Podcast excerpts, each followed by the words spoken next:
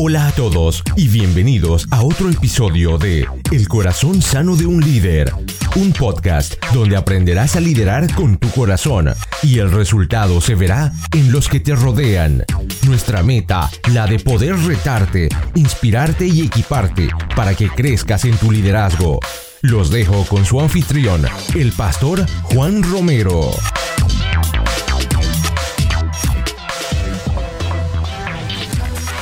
Gracias a todos por acompañarnos a este Corazón Sano de un Líder, en donde equiparse no es opcional, es vital, es nuestra creencia. Bienvenidos al episodio número 22. Y hoy es el primer episodio del año. Este episodio es el primer episodio del 2020. Así que te doy las gracias por estar con nosotros, por empezar este año aprendiendo, creciendo, creyendo que puedes hacer la diferencia en tu vida. Hoy tenemos un invitado especial, el pastor Uriel Rendón, pastor de la iglesia Torre Fuerte en Morelia, Michoacán, en México.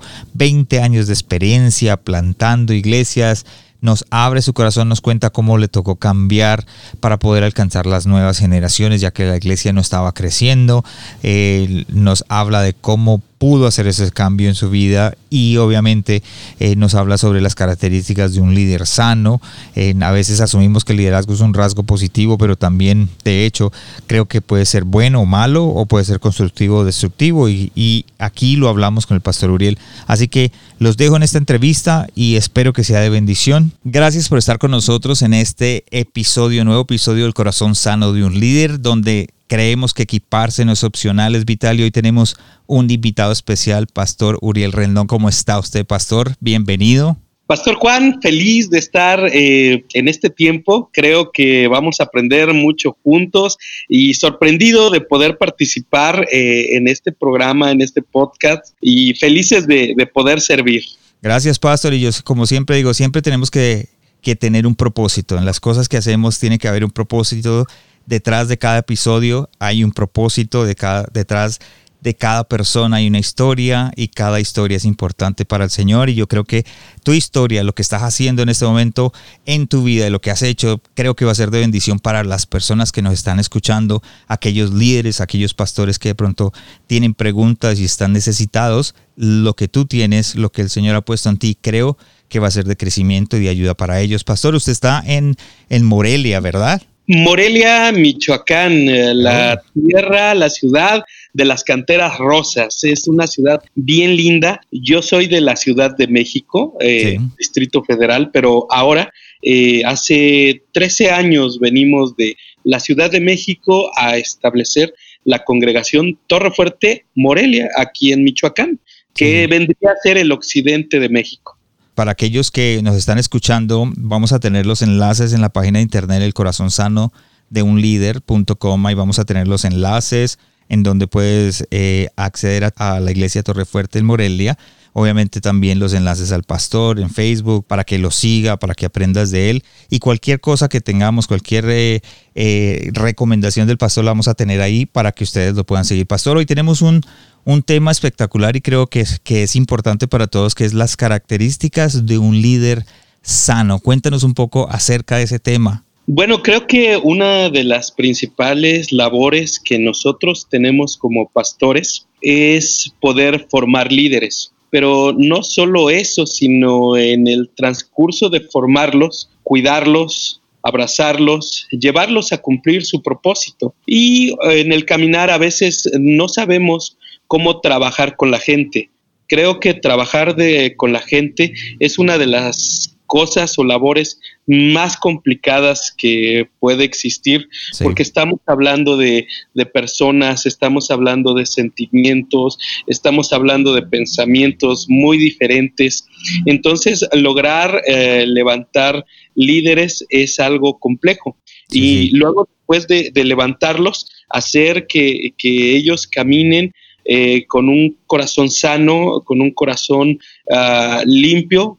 Eh, ¿Por qué? Porque en el camino, pues, suceden, suceden detalles, ¿verdad? Sí, sí. Yo, yo, lo pondría así, como cuando uno eh, tiene uno su casa y te cambias de, de casa y vas a otra nueva casa y de repente empiezas a sacar de, de tu casa, este, cosas por ahí que estaban arrumbadas, guardadas, escondidas, que, dices, ah, yo no sabía que tenía esto eh, eh, por ahí guardado, herramientas viejas, cosas que nunca más volviste a usar en la vida, pero como tuviste que hacer uh, un movimiento de, de cambiarte, empezaron a salir muchísimas, muchísimas cosas que ni sabías que tenías. Pienso que a veces así es con, con nosotros como personas o con los líderes.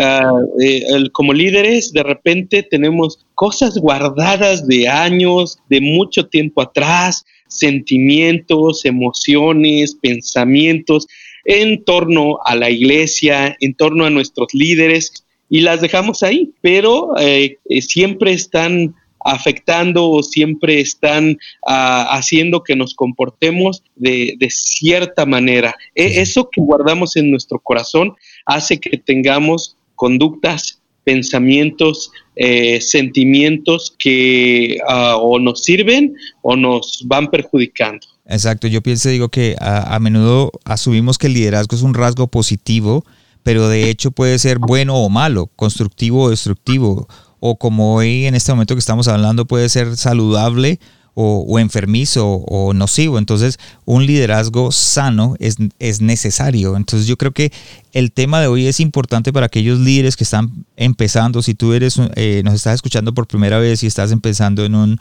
ministerio o de pronto en un grupo familiar o inclusive si ya eres pastor de alabanza o pastor de cualquier eh, área en tu iglesia, creo que este es un tema es espectacular porque pienso que tenemos que aprender a liderar desde un lugar sano y poder entender de que nosotros tenemos errores, ¿cierto, pastor? Así es. En, eh, yo tomo como base Jeremías 17, 9, eh, que dice, engañoso es el corazón más que todas las cosas y perverso, ¿quién lo conocerá? Yo, Jehová, que escudriño la mente, eh, que pruebo el corazón, para dar a cada uno según su camino, según el fruto de sus obras. Ahí me pone a reflexionar y en la experiencia a que que hemos adquirido a lo largo de los años, porque uno va, va haciendo que al pasar los años la escritura toma otro sentido, porque la experiencia, lo que vive uno con las personas, hace que uno entienda más determinados pasajes bíblicos. Entonces, eh, creo que la revelación también mucho tiene que ver con la experiencia. En, nuestro caso hemos visto que cuidar el corazón de nuestros líderes es una de las partes más vitales dentro de la iglesia, dentro de nuestro liderazgo.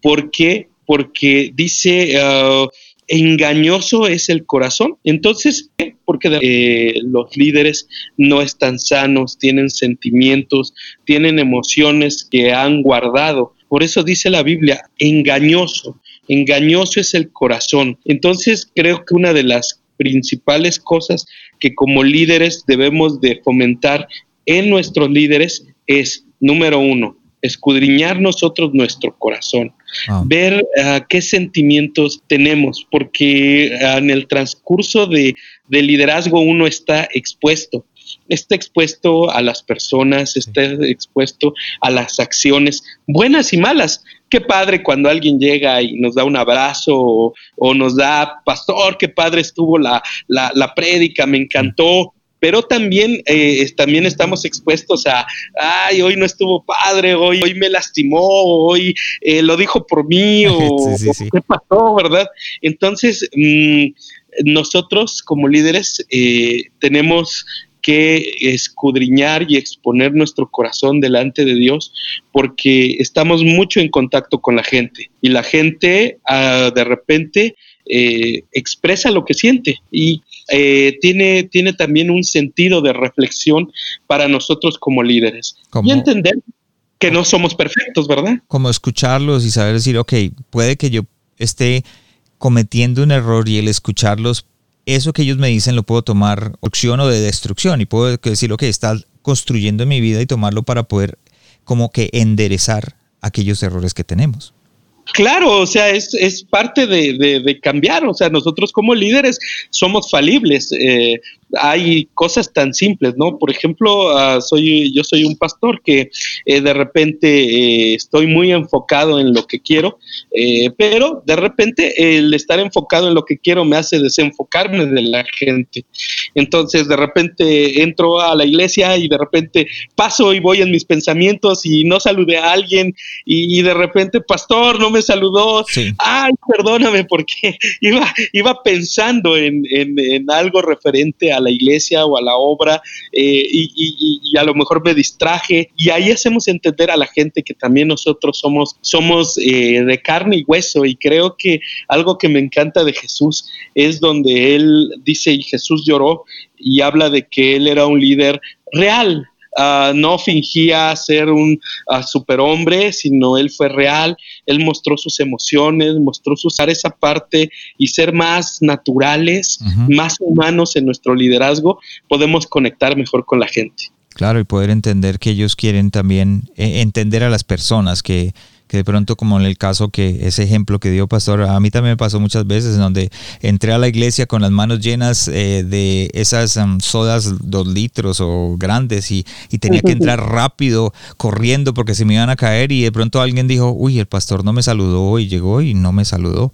Entonces, obviamente poder aprender, podemos decir, oiga, si escruñamos nuestro corazón, ver y decir, perdón, lo hice sin querer porque también tengo ciertas cosas Claro, sí, sí, sí, definitivamente. Y, y pues bueno, yo creo que una de, las principales acciones para tener líderes sanos es, número uno, escudriñar nosotros nuestro corazón y enseñarle a las personas a que también escudriñen su corazón, que evalúen si, si no han guardado algún sentimiento, a darle a las personas o a nuestros líderes la oportunidad de, de abrir su corazón y, y decir, pastor, esto no lo entendí o esto no lo comprendí.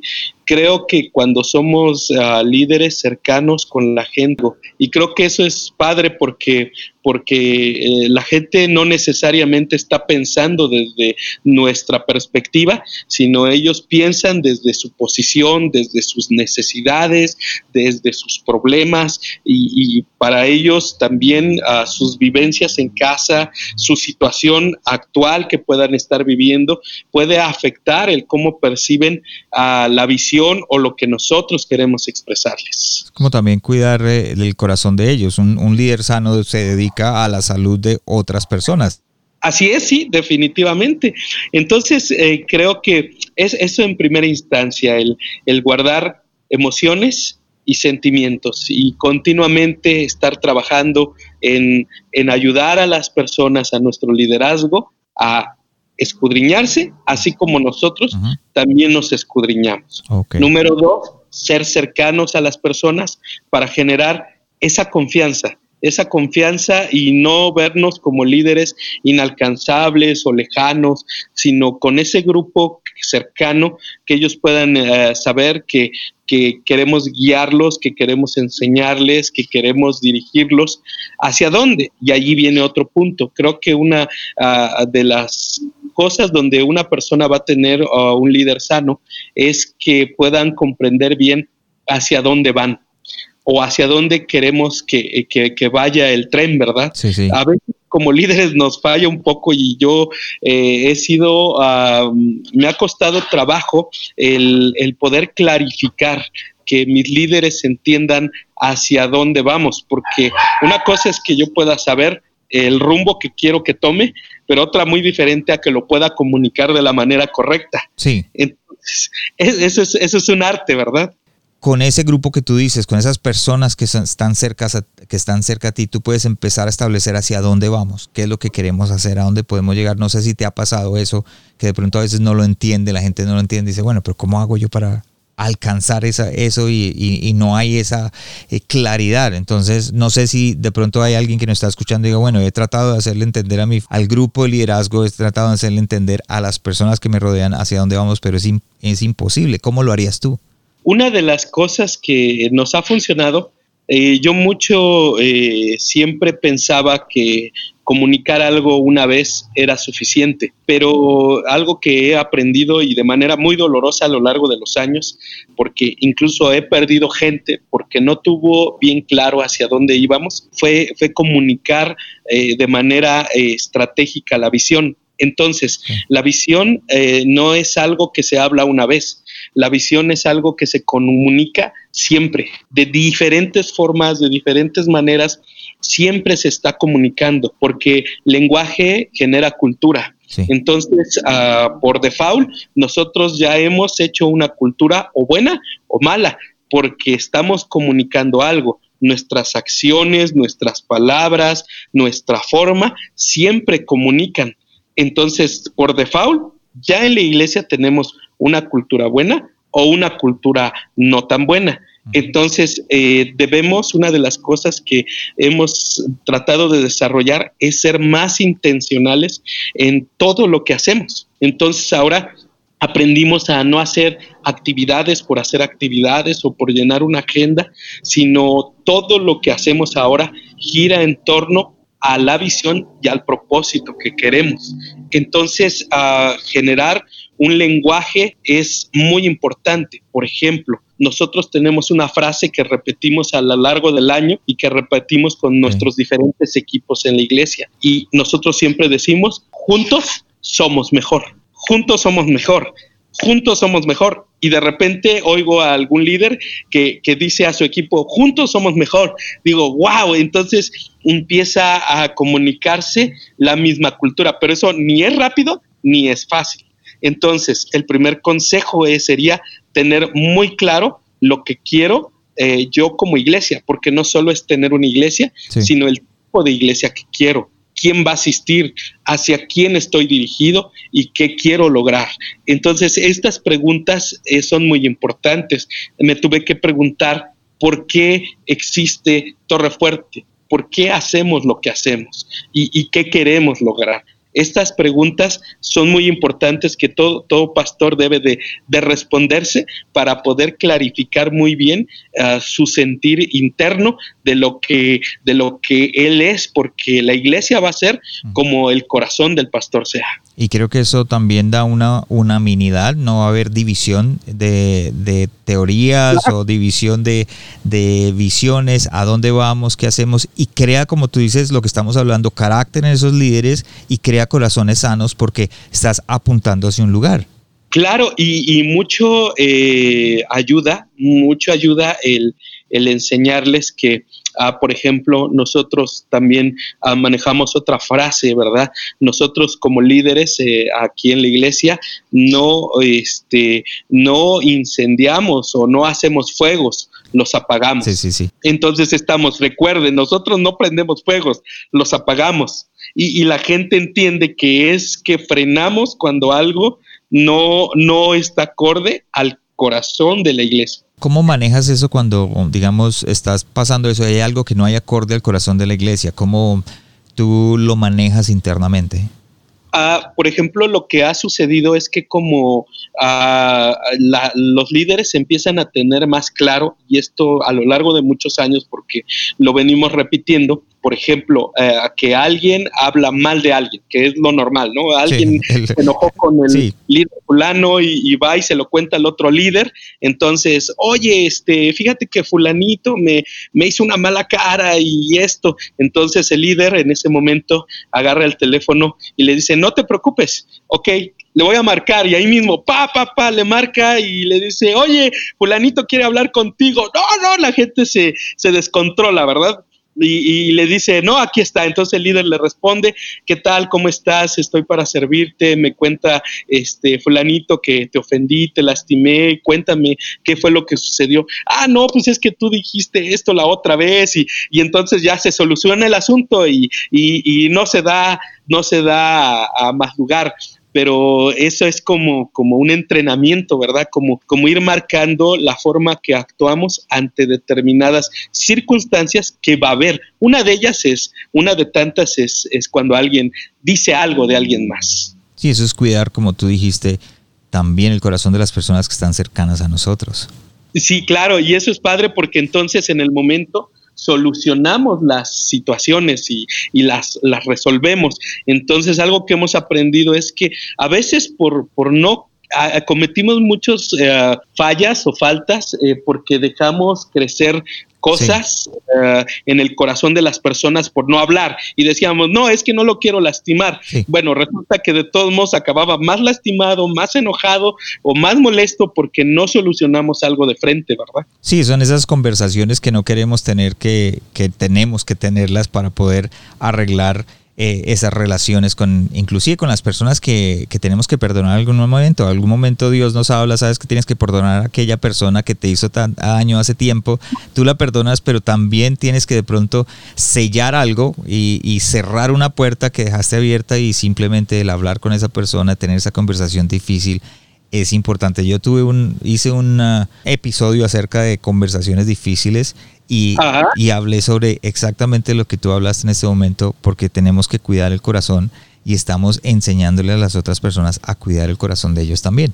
Claro, eh, una de las cosas que eh, aprendí o hemos aprendido es a no tener miedo, porque a veces el miedo a confrontar, y no estoy hablando de pelear, sino, sino de solucionar, eh, nos lleva a, cosas que después salen peor. Entonces, eh, cuando como líder no tenemos la habilidad, el valor de, solucionar algo en primera instancia, damos pie a que después ese algo que no solucionamos nos explote más adelante. Entonces creo que una de las cosas que a nosotros como pastores nos ha ayudado muchísimo es, eh, número uno, oír la voz de Dios. Número dos, hacer lo que Dios me dijo que hiciera. Y número tres, no tenerle miedo al hombre. Eh, esas tres cosas han sido claves en nosotros. Oír la voz de Dios, Número dos, hacer lo que Dios me dijo que hiciera. Y número tres, no tener miedo al hombre. Eh, porque a veces no, no, sentimos que tenemos que quedar bien con todos. Eh, y eso es, un error, digo, yo lo he ido tratando de mejorar porque eh, siempre quería quedar bien con todos y, a fin de cuentas ni quedaba bien con todos y de todos modos se armaban líos. Entonces dije, esto está mal porque, porque por quedar bien con alguien no estoy quedando bien con, con Dios ni estoy haciendo su voluntad y de todos modos las cosas no salen bien. Y de repente al hablar con las personas pues se enojan no lo entienden, pero, pero después he visto que, que, si es gente que ama a Dios, ama a la iglesia, eh, va a estar ahí y después va a decir, oh, ok, pastor, entiendo, está bien, eh, no hay problema, sigamos y, vamos hacia adelante, ¿verdad? No tener, el, no tener el miedo a, arreglar la relación, ¿cierto, pastor? No tener El, miedo a arreglar esa relación que arreglando la relación se apaga el fuego, como tú dijiste, nuestra obligación es apagar el fuego, se apaga el fuego que está ahí y, y de pronto como como decimos nosotros, eh, te ganas a esa persona eh, para, para la iglesia, para el servicio o para alguna otra cosa que en realidad ya diga, wow, aquí eh, se arreglan las situaciones hablando y es una iglesia sana. Ahí sí es padre porque entonces uno, el resultado de esto es que lo que proyectamos es que somos líderes confiables, que, que podemos hablar y que podemos tener la libertad de decir esto no estuvo bien o, esto no estuvo correcto o esto no fue... Hay cosas simples a veces.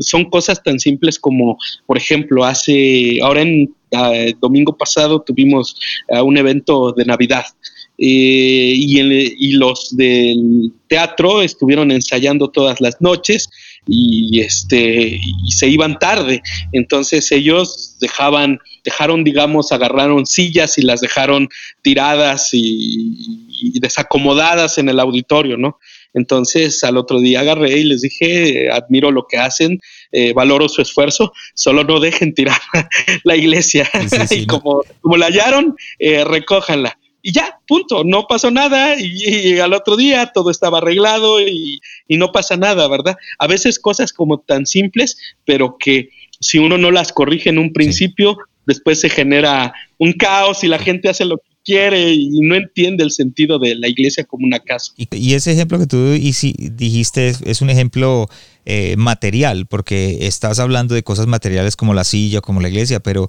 hay situaciones en las que son fuegos internos en nuestro corazón. Como un líder sano eh, guía a, una sanidad espiritual, entonces hay que apagar también ese fuego inmediatamente en el corazón de una persona, como dijiste tú, el chisme, lo que estaban diciendo, lo que hablaron de mí, alguien quedó herido con otra persona. Eso es parte que es espiritual también que hay que apagarla y es nuestra responsabilidad.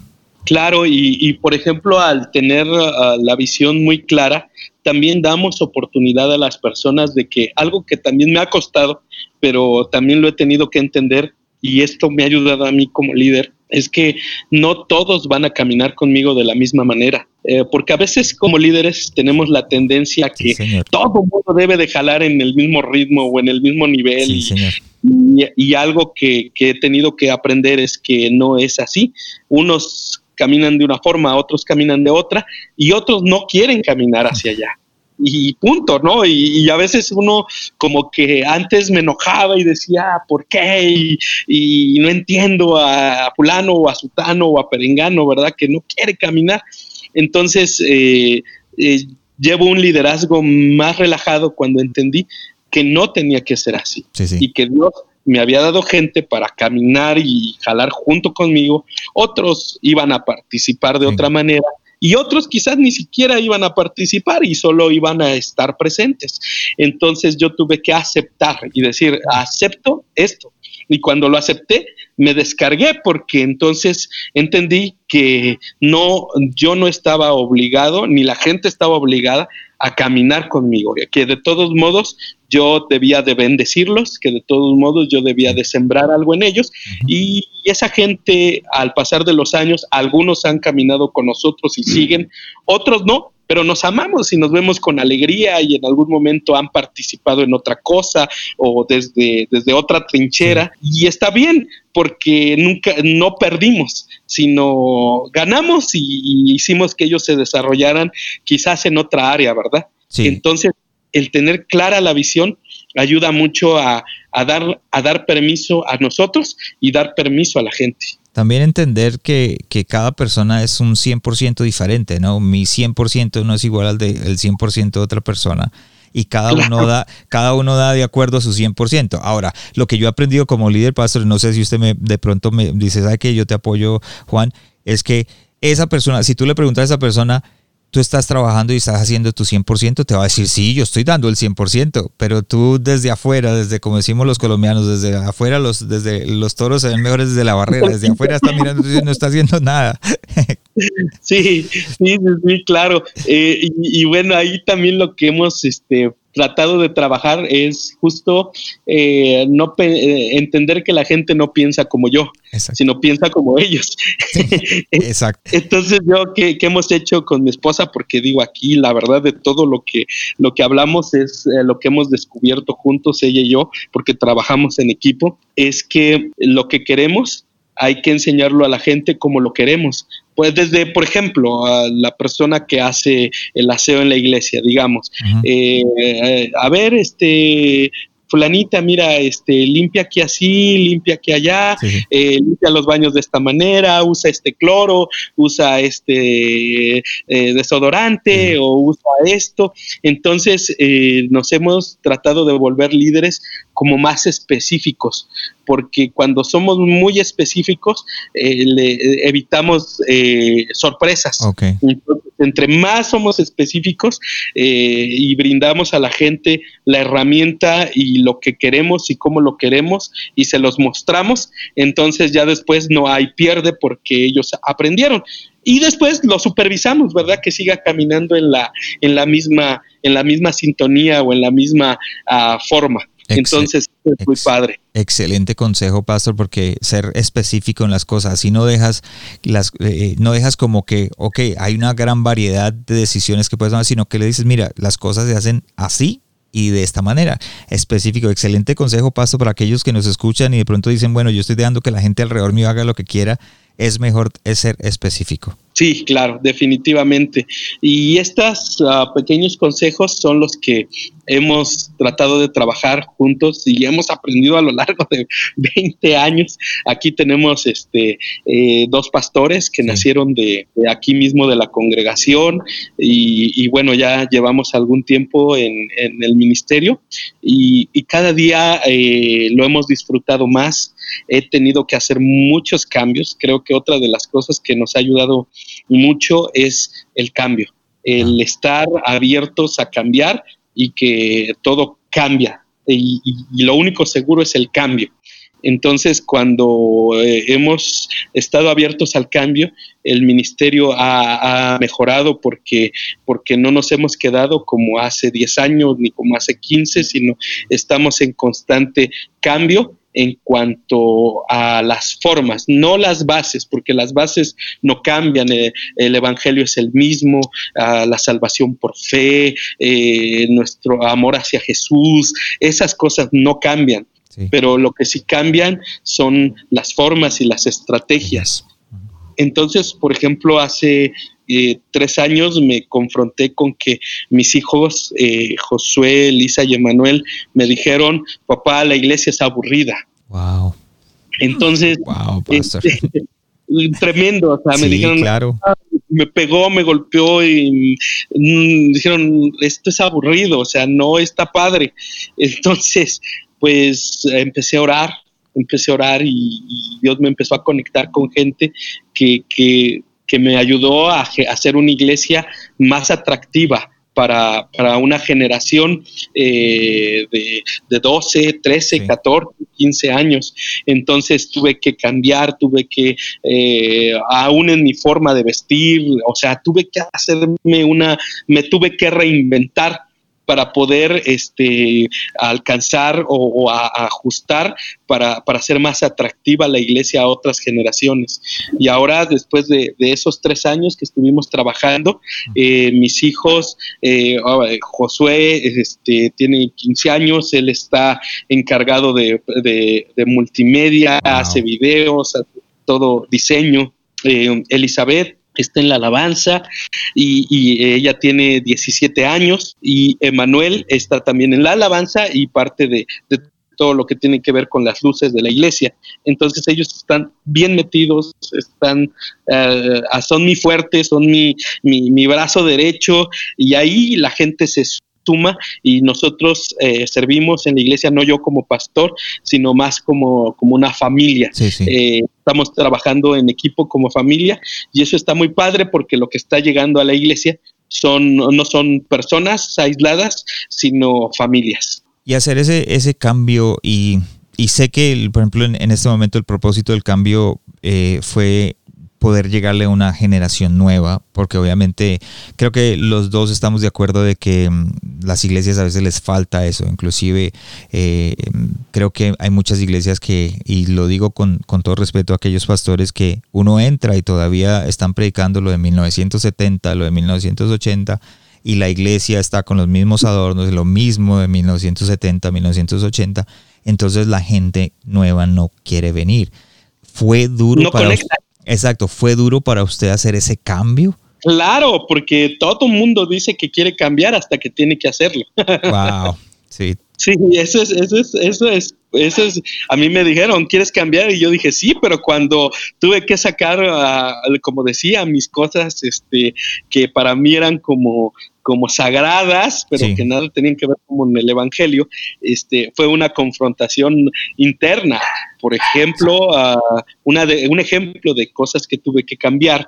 Yo era de los pastores que predicaba dos horas sin parar y ahí tenía la congregación y...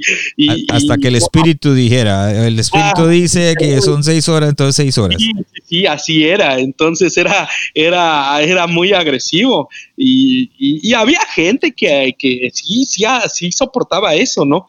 Pero, pero no los jóvenes, no otra generación. no. Entonces, una de las cosas que tuve que eh, reducir mis mensajes y tener que aprender a comunicar a jóvenes, tener que aprender a comunicar a adultos en un mismo mensaje, ¿verdad? Que, el mensaje fuera eh, mm, agradable para, para diferente tipo de auditorio, eh, entonces tuve que prepararme más porque cambio es preparación. Si, si dices que quieres cambiar pero no te preparas, eh, realmente no quieres cambiar. O sea, ah. hay un sacrificio que hacer por el cambio. Eh, entonces, cambio es sacrificial y cambio es para, para prepararte y, decir, voy hacia acá porque me quiero preparar para llegar a, otro objetivo, a otro destino, y, creo que eso es bueno cuando, cuando Dios así lo permite, ¿verdad? Sí, si quieres obtener lo mismo que recibiste este año, no cambies. Si quieres, si quieres algo nuevo, cambia. Sí, y es padre porque al, volvernos más, em, yo diría la palabra, más intencionales, empezó a llegar gente que nos empezó a ayudar a organizar, a planificar. Eh, yo soy un pastor que, sé, sé lo que quiero, pero ah, me costaba trabajo armar lo que quería.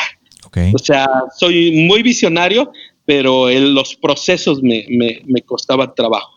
Y, al organizarnos de esta manera, Dios empezó a, a rodearnos de gente de estructura, gente de procesos, gente de manuales, gente de, que empezó a organizar y a ordenar toda la, eh, la, parte de la visión y decir, ok, ah, está muy bien hacia dónde vamos, pero ahora vamos a trazar el camino y vamos a hacer las vías y vamos a hacer los vagones, vamos a hacer todo lo que se requiere para, para llegar hacia donde vamos. Tocaste algo, fue que Dios empezó a poner la gente que empezó a traer alrededor tuyo lo que faltaba, creo, ¿cierto? Es lo que me tratas de, decir.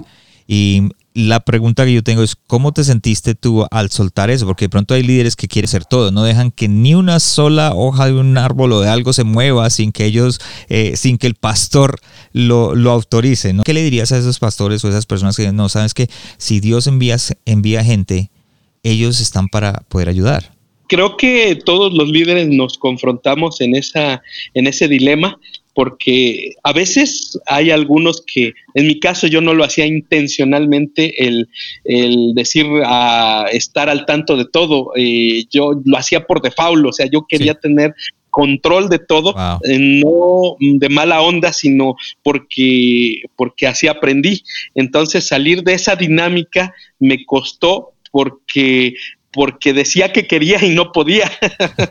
Siempre siempre me, metía. Entonces es como un ejercicio. Yo lo que le sugiero a los pastores, es, eh, a los líderes que nos están escuchando, es que uh, vas soltando poco a poco y te vas forzando a decir, a darle oportunidad a la gente que se equivoque.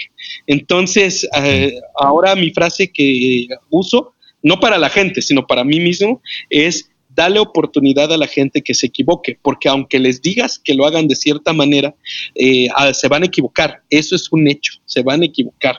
Entonces, pero cuando en tu corazón ya formaste el pensamiento de ser intencional en que la gente se va a equivocar, eh, no te afecta tanto porque ya sabes que la gente les estás dando ese permiso y la gente se siente feliz porque no se siente eh, presionada o, así tensa porque dicen, bueno, el pastor nos da chance de que podemos fallar, aunque tratamos de que no suceda, pero hay esa oportunidad. Entonces la gente lo hace más relajado. Sí, o lo hace a su manera y no de la manera de nosotros, porque de pronto, que, de pronto el pastor, o por ejemplo en el caso mío, en, cuando era más joven, yo decía, es que yo quiero que lo haga de la manera en que yo digo que lo haga. Y resulta que el resultado era el mismo si lo hacía a su manera y la persona se sentía mucho mejor porque se sentía usada, se sentía, no usada, perdón, se sentía de que está eh, trabajando más, cómoda, trabajando un 100%. Claro, sí, sí, sí, definitivamente. Entonces, eh, y eso, eso es como una habilidad que uno tiene que ir tomando intencionalmente, porque como líderes estamos en automático, a más bien como a estar en control de todo.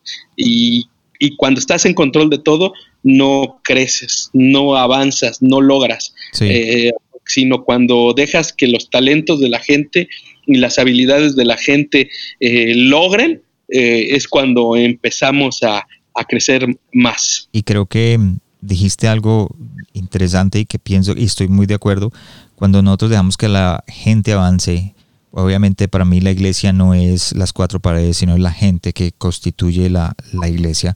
Cuando ellos avanzan, la iglesia avanza, la iglesia crece y la gente dice, yo quiero pertenecer a esta iglesia, yo quiero pertenecer a este lugar porque aquí me dejan avanzar, usan mis talentos, mis dones, me respetan y como tú dices, eh, escudriñando nuestro corazón vamos a poder ver en cuáles son nuestras fallas y, y, obviamente esos van a ayudar también a las otras personas porque yo estoy cambiando, estoy mostrando que cambio y la gente cambia. Claro, definitivamente. Una de las cosas que nosotros hacemos para consolidar a la gente que llega es ponerla a servir. Eh, inmediatamente tratamos de que no pase mucho tiempo y lo sumamos a algún equipo de trabajo porque no queremos que la gente venga a la iglesia, queremos que sea su iglesia. Y para que sea su iglesia, ellos tienen uh, que participar y los animamos a participar porque ahí eh, en equipo, en, en, compañía de otros y haciendo algo para el reino, eh, ellos empiezan a crecer.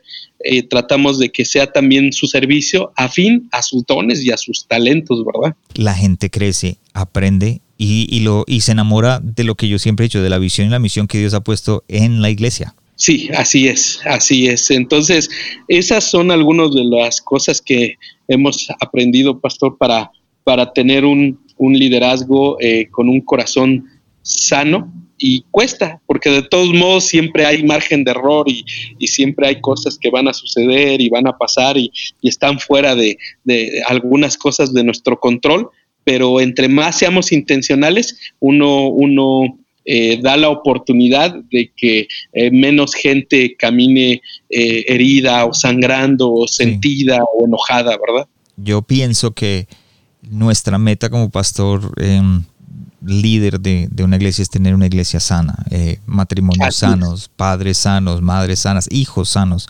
Y creo que empieza por nosotros y con estas características de un líder sano, tu experiencia, lo que has pasado, eh, obviamente cometiste errores y todos vamos a cometer claro. errores, pero en este momento estás en una etapa en las que estás recogiendo el fruto de esos errores. Así es, sí, definitivo, valorando este, lo que hemos hecho bien y lo que hemos hecho mal y tratando de corregir, ¿verdad? Exactamente. Pastor, eh, tengo unas preguntas, eh, ya tenemos eh, 20, 40 minutos dentro del, dentro del podcast y tengo unas preguntas para ti. No sé ah, si okay. quieres eh, compartir con nosotros aquellas preguntas y estas preguntas las hago porque me gusta de que las, nuestros oyentes o las personas que nos están escuchando de pronto aprendan un poquito más de ti, de quién eres tú y obviamente de tus hábitos diarios y de lo que haces para crecer, para aprender. Entonces vamos con las preguntas. De los hábitos que tienes diariamente, ¿cuál es, él es el que crees que ha más afectado tu liderazgo? Pienso que estamos eh, desarrollando eso porque no siempre lo, los hemos tenido y creo que una de las cosas que nos ha ayudado mucho es eh, tener un horario específico para, para orar.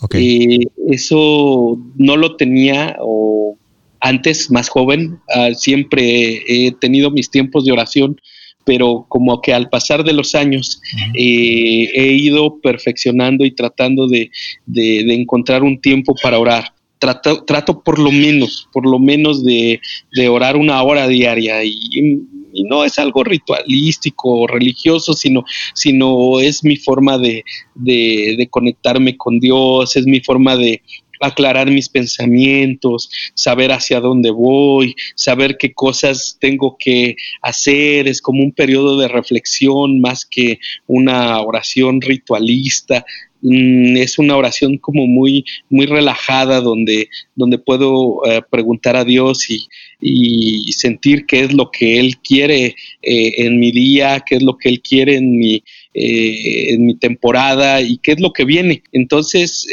el orar ha sido clave y otra de las cosas que ya implementé fue este caminar.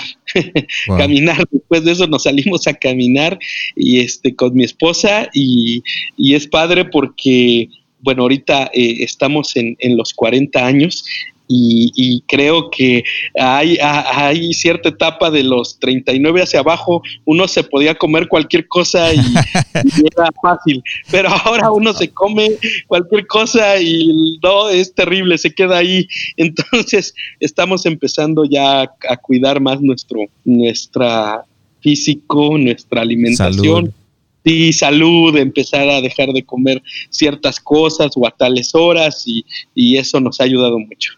Ah, bueno, Pastor, gracias por compartir con eso. Tengo la segunda pregunta. ¿Cómo te estás preparando para el siguiente paso en tu llamado? Claro que ya nos hablaste de que estos últimos tres años hiciste cambios y han pasado cosas espectaculares en, en la iglesia en Torre Fuerte, pero ahora, ¿cómo te estás preparando para el siguiente paso en tu llamado? Ok, creo eh, que como mencioné hace un ratito, eh, lo que vemos muy clave es eh, escuchar más el consejo de gente que es experta en diferentes áreas. Ah, mm, Carnegie, un escritor, dijo, yo he sido un hombre tan inteligente que he sabido rodearme de personas más inteligentes que yo.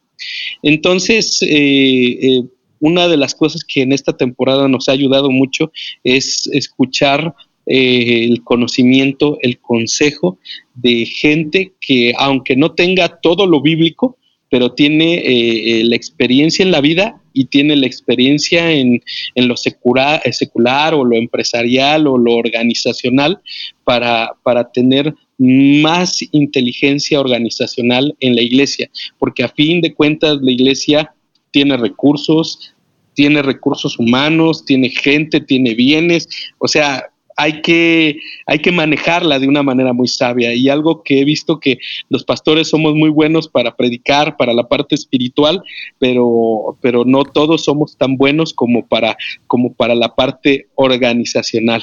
Y creo que eso ayuda mucho y es benéfico para la iglesia.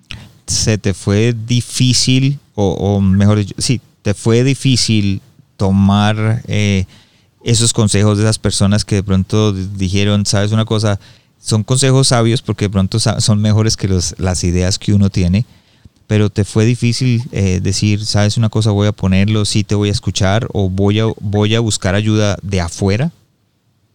Eh, ya en esta temporada no fue tan difícil porque el hacer cosas que no funcionaban a mi manera me tuvo que forzar a decir, bueno, si no funciona es porque algo no está bien. Entonces, como que esa parte fue trabajando en mi interno, como para decir, o, buscas otra forma, o sigues con tu forma y no va a funcionar. Entonces, como que el empezar a oír a otros y que diera resultado y que ver que tenía pequeños avances, que las cosas salían con más excelencia. Una de las cosas que, por ejemplo, dejamos de hacer muchas cosas y empezamos a hacer pocas cosas, pero bien. Entonces, eso fue muy padre. Yo antes decía, no, hagamos aquí, hagamos allá, y era disparar para todos lados, pero a todos le disparábamos, pero a nada le pegábamos, y, las cosas salían un poco más como random, como así como no tan bien, y empezamos a hacer cosas menos, pero mejor hechas. O sea, como que decir eh, poquito, pero con más sustancia. Así, más, más calidad. Más calidad. Bueno, gracias, Pastor. ¿Cuál fue el último libro que leíste o el que recomendarías a otros líderes? El, eh, ahorita eh, lo estoy terminando, se llama Una cosa. Una cosa de, no sé si el autor es Gary, es, es Gary creo, pero no, no tengo presente su apellido, pero se llama eh, una, una sola cosa. Es, es, un libro, no es cristiano, pero está muy padre porque hace que te enfoques. Entonces, está muy padre, lo recomiendo. Ok, ¿y de quién o de qué estás aprendiendo en este momento? Ok, eh, bueno, estoy aprendiendo, eh, número uno, de eh, nuestro pastor que ahora nos está eh, pastoreando, el pastor Mauricio Riz de Elevate Church, California, y ellos este, llegaron a nuestra vida a, darnos una, visión más fresca sobre la iglesia. Entonces ellos nos ayudaron padrísimo, súper, y, creo que ellos nos impulsaron y nos empujaron a, hacer cambios. De ahí también la importancia de, de, tener un mentor, alguien que te pueda no solo como como cubrir, sino que te ayude a crecer. Entonces, no, no solo es como cubrir o como el término cubrir, sino como ayudarte más como un mentor, alguien que te ayuda a, desafiarte, que te desafía, pero te da las herramientas para que llegues a un lugar. Entonces creo que él es uno de los que nos, nos han ayudado muchísimo, muy padre. Este, también mm, eh, la gente que Dios ha puesto a nuestro alrededor, misma gente de la iglesia, que tiene otros talentos y otras habilidades, y estamos sentándonos con ellos como parte de un nuevo equipo de trabajo y, estamos aprendiendo. Estamos, yo manejo la parte espiritual, la parte de la visión, pero ellos eh, estamos aprendiendo mucho a, a hacerlo de una manera Mm, mejor, más padre, más organizada, más enfocada y con eh, logrando objetivos y resultados más concretos. Y volvemos al tema que teníamos antes, es, es, es, importante tener la gente que nos rodea, que nos puede enseñar, que nos puede levantar en, en ciertas áreas en donde nuestra capacidad no da nosotros creemos que todos lo sabemos, pero hay, áreas en nuestra vida que no, no, no, da. Entonces, inclusive, como tú dices, tengo un mentor que es un pastor que espiritualmente nos guía, pero también tengo gente alrededor mío que tienen talentos, tienen dones mejores que los míos y nos están ayudando, están aprendiendo. Gracias, pastor, por enseñarnos eso. Tengo una última pregunta. Si estuvieras frente a ti mismo, pero hace 20 años y 20 años fue que ya llevas en el ministerio, ¿qué te dirías? Ajá o te aconsejarías para enfrentar tu llamado? Yo creo que uno de los principales consejos que, que me daría sería a rodéate de personas que hayan tenido éxito en lo que quieres lograr y que ya lo hayan alcanzado. Ese sería mi consejo que me diría hace 20 años. O sea, hubieras batallado menos si desde un principio te hubieras rodeado de gente que tuviera eh, el mismo corazón que tú tienes. Claro, uno llega tan lejos como la gente con quien se rodea. Eh, muy bien dicho, uno llega tan lejos como la gente que, se, que te está rodeando. Pastor, usted lleva 20 años en el ministerio, lleva ya, es pastor de una iglesia, tiene otros pastores, eh, ha hecho cambios en su iglesia, ha sufrido, ha llorado, pero también ha tenido alegrías y estás recogiendo en este momento frutos, como lo dije antes, de esas lágrimas, pero también de, las, eh, de los éxitos que has tenido. ¿Qué le aconsejarías a aquellos que vienen creciendo y vienen subiendo detrás de nosotros? Eh, número uno, que no se desesperen, porque también esto por más es, es, este, es un proceso, no es fácil y creo que tener fe en que vamos a alcanzar el propósito de Dios, eso es muy importante. Entonces, número uno, que no se desesperen. Y número dos, que tengan muy claro hacia dónde quieren llegar o cuál es el llamado que Dios les ha hecho. Porque a veces batallamos porque estamos haciendo cosas que Dios no nos mandó a hacer. Y creo que eh, yo fui feliz, eh, más feliz cuando descubrí que era mi llamado, mi llamado personal. Entonces eso me ayudó mucho a dejar de hacer cosas que no sumaban y que restaban y enfocarme en lo que Dios sí me mandó a hacer a mí. ¿Cómo puedo yo identificar qué fue lo que Dios me mandó a hacer a mí? Porque uh, en, el, en el llamado específico uno, uno fluye y uno tiene paz y uno tiene tranquilidad y uno, uno está tranquilo. Eh, creo que eh, a veces el punto tiene que ver con que no sabemos y queremos hacer algo general o algo que no eh, nos mandó Dios. Por ejemplo, en mi caso yo empecé haciendo eventos masivos y, sufrí mucho porque oh, me endeudaba, me metí en cada rollo, fue terrible, o sea, porque creía que conquistar la tierra era, era, era hacer eventos masivos, congresos, seminarios, eh, eventos multitudinarios. Y, y no, no era mi llamado, mi llamado era ser pastor, edificar una iglesia constituida de familias y bendecir a las familias. Y entendí eso. Y eso, eso estaba muy dentro de mí porque yo amo a la familia y amo a mi familia y es donde más Dios nos ha ido formando. Entonces hemos, hemos crecido en eso y ahora eh, sé que eso es lo que Dios me mandó a hacer. Una gran familia a, Torre Fuerte de familias. Y no solamente eso, creo que por lo que eh, escucho y durante la entrevista me doy cuenta de que no solamente tu familia, o sea, las familias fueron bendecidas, sino que tu familia también fue bendecida por esa eh, obediencia a Dios, a trabajar en lo que Dios te ha llamado. Sí, sí, definitivamente. Dejé los viajes, dejé las salidas y empecé a, bendecir a mis hijos. Y alguna vez Dios me dijo que cambio tus hijos por las naciones. Y le dije, ok, porque antes viajaba mucho y, y, me tuve que quedar acá en casa a ver a mis hijos, a ver la iglesia. Y soy feliz porque ahora los veo sirviendo y los veo contentos. Gracias, Pastor, por acompañarnos el día de hoy. Gracias por eh, compartir con nosotros de tu corazón y espero que esta no sea la última vez que esté con nosotros, que el próximo año también esté de nuevo aquí con nosotros con un tema y siempre abriendo tu corazón y diciéndonos, enseñándonos, hablándonos y levantándonos y aquellos que, que vienen detrás están para aprender de nosotros, de nuestros errores y de nuestros éxitos. Así es, y un gusto, muy feliz. Eh, enviamos un abrazo a todos los que nos están escuchando y esperemos que esto pueda servirles un poquito de, de consejo para, para facilitar más el camino.